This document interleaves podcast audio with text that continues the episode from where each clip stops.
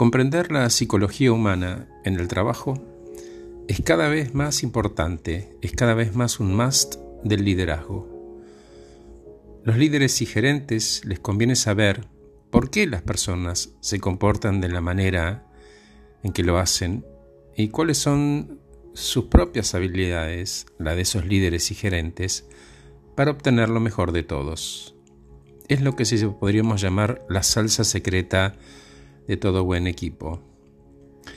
El trabajo híbrido, este trabajo mix casa-oficina, oficina-casa, que ya se instaló en distintas mix y versiones en los trabajos, va a requerir de los mandos aprender a motivar a los trabajadores remotos y administrar además su propia resiliencia para influir desde lejos.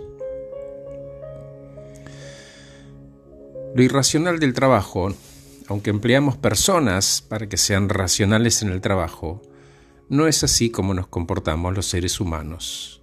¿Por qué? Porque la emoción genera pensamientos y estos pensamientos generan comportamientos. El trabajador remoto, estresado, a veces infeliz, a veces solo, está impulsado por estas emociones, estos pensamientos y estos comportamientos, y no por la lógica de la tarea en cuestión. Saber y poder trabajar con esto es crucial. Escuchar para comprender los sentimientos. Escuchar no para responder, sino para comprender qué está intentando decir el otro, con ganas, poniendo atención plena, para que esos empleados no se sientan ni abandonados, ni infelices, ni ansiosos, y a veces resentidos. Soy humano, elogiame. Ser afirmado por otro tiene un impacto masivo en el cerebro, lo que permite llegar al lugar lógico al que queremos que llegue la gente. Un gracias, gracias por tu trabajo, un bien hecho, sentido y con ganas, mueve montañas. La mayor parte de lo que pensamos es inconsciente. Emitir juicios es algo que los humanos hacemos y no lo podemos evitar ni erradicar.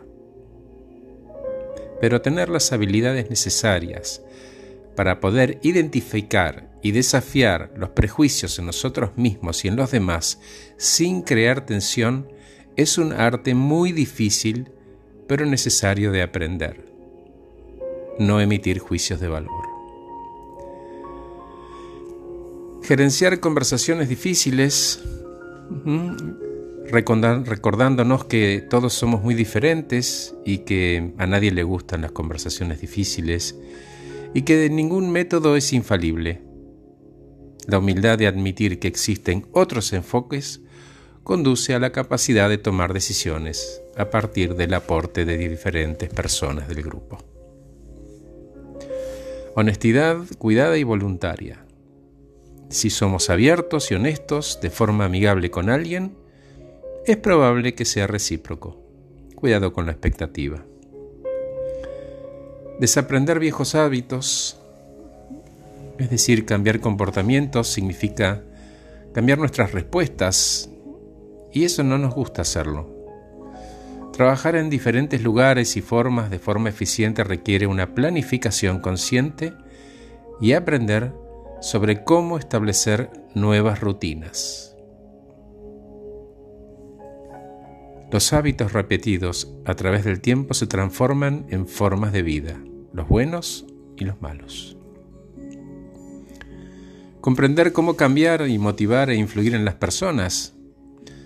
Todos podemos aprender más sobre por qué las personas tienen una opinión, cómo se comportan como resultado de esa opinión, respetar el pensamiento ajeno, reconocer que hay otras opciones que aportan y poder implementarlas.